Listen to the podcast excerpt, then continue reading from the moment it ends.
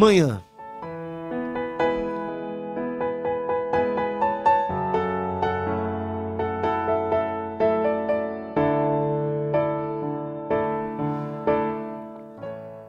Ezequiel, capítulo de número 37, a partir do versículo de número 4.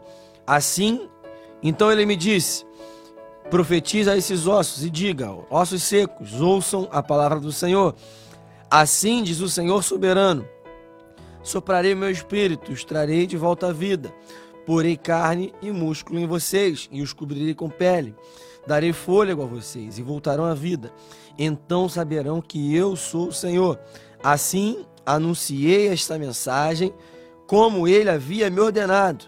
De repente, enquanto eu profetizada, profetizava, ouviu-se em todo o vale o barulho de ossos, batendo uns contra os outros, e os ossos de cada corpo estavam se ajuntando. Então eu observava músculo e carne se formaram sobre os ossos. Em seguida, pele se formou para cobrir os corpos, mas ainda não respiravam.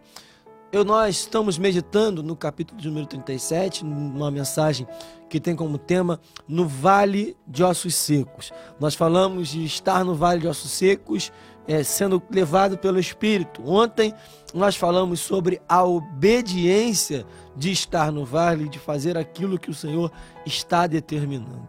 Hoje eu quero meditar com você sobre a atitude que o Senhor determina e o profeta precisa tomar.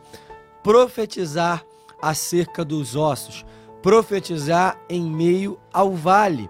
E aqui eu quero que você é, esteja conectado conosco, entendendo o princípio de profetizar em meio ao cenário de caos. Nós estamos diante de um texto onde há um cenário terrível, um cenário, como nós já falamos, um cenário muito complicado, mas a ordem do Senhor é profetize. A ordem do Senhor é declare. A ordem do Senhor é: abra a sua boca e fale aquilo que eu estou mandando.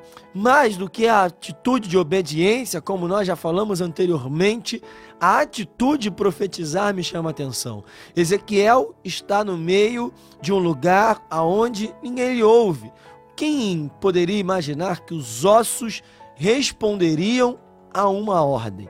Quem poderia imaginar que ossos sem vida, sem carne, sem perspectiva, sem nenhum tipo de fôlego, sem nenhum tipo de discernimento, sem nenhum tipo de informação, poderia é, responder a uma ordem dada através do profeta. Somente o Senhor é capaz de fazer isso, somente o Senhor tem poder para que isso aconteça. É um milagre. Verdadeiramente, nós estamos vendo um texto que fala sobre algo sobrenatural, sobre algo extraordinário. Nós não somos é, fisicamente levados a um vale para fazer essa mesma atitude, mas em nossa vida diária nós estamos muitas vezes nos deparamos com nos deparando com uma cena semelhante a essa. Talvez o nosso entorno, talvez a nossa própria casa, talvez a nossa própria vida espiritual, talvez a nossa própria vida financeira, a nossa vida ministerial, não sei qual a área, mas talvez em alguma área de nossas vidas nós estejamos passando por um vale de ossos secos. Mas a ordem do Senhor, assim como foi dada para Ezequiel, é profetize, declare vida, declare bênção, declare mudança, declare o sobrenatural, declare que a situação vai ser diferente, que a situação vai ser transformada em meio à perspectiva, em meio àquilo que está sendo visualizado.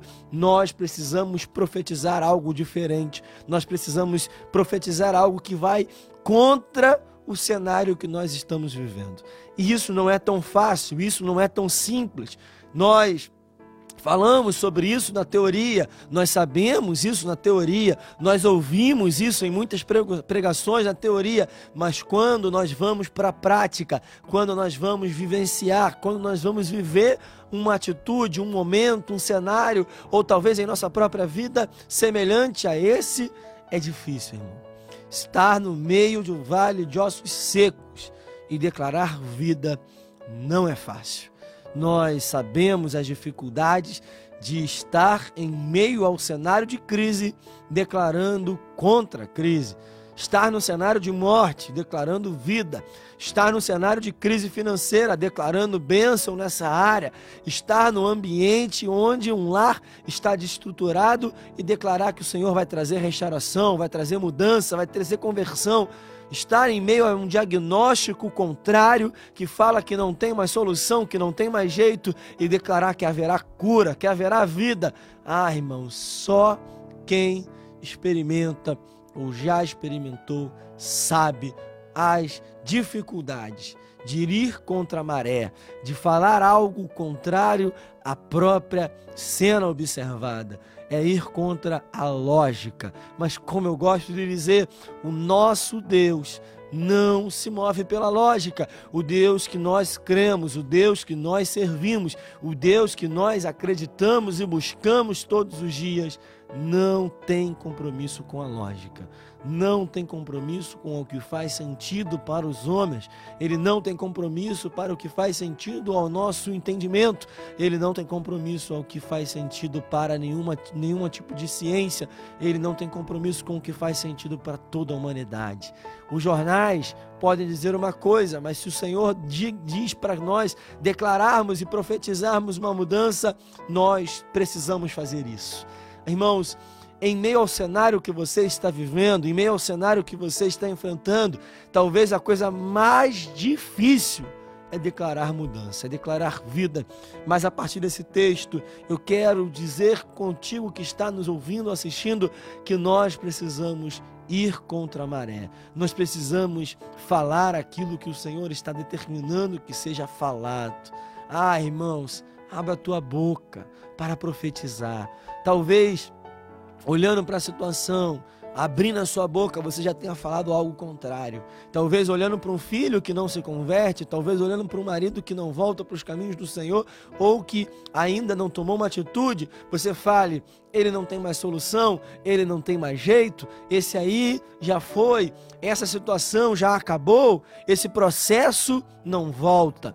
Esse diagnóstico é irreversível. Cuidado, as nossas palavras têm poder mas também talvez você tenha ouvido uma palavra. E esse é o problema de muitas pessoas que ao ouvir um diagnóstico, ouvir uma palavra, ouvir uma sentença, ouvir alguma coisa que alguém falou, se desanimam, se esmorecem, vivem é uma vida agora sem acreditar no poder de Deus, sem acreditar numa mudança que vem através da palavra do Senhor. Irmãos, em meio a esse cenário, em meio a essas palavras, em meio às projeções que as pessoas fazem, em meio às sentenças contrárias que alguém pode ter proferido contra você ou contra a sua situação, mesmo assim, faça aquilo que o Senhor está mandando você fazer.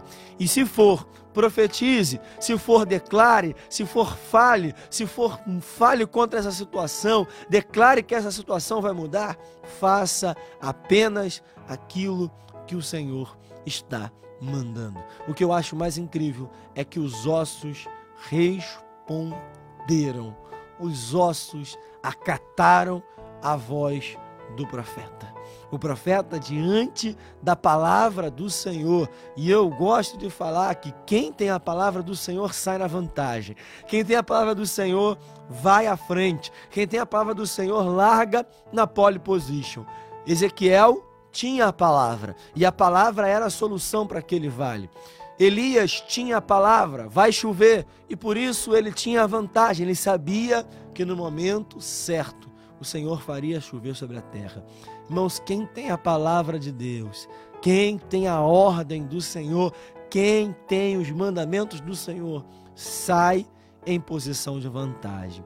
Nós temos a palavra do Senhor, nós temos o mandamento do Senhor e ela nos fala que ela é lâmpada para iluminar os nossos caminhos, ela é lâmpada para os nossos pés. Por que isso é tão significativo? Porque a lâmpada a lanterna, para quem já andou em um lugar escuro, numa noite escura, sabe a importância de ter uma lâmpada para poder mostrar o seu caminho.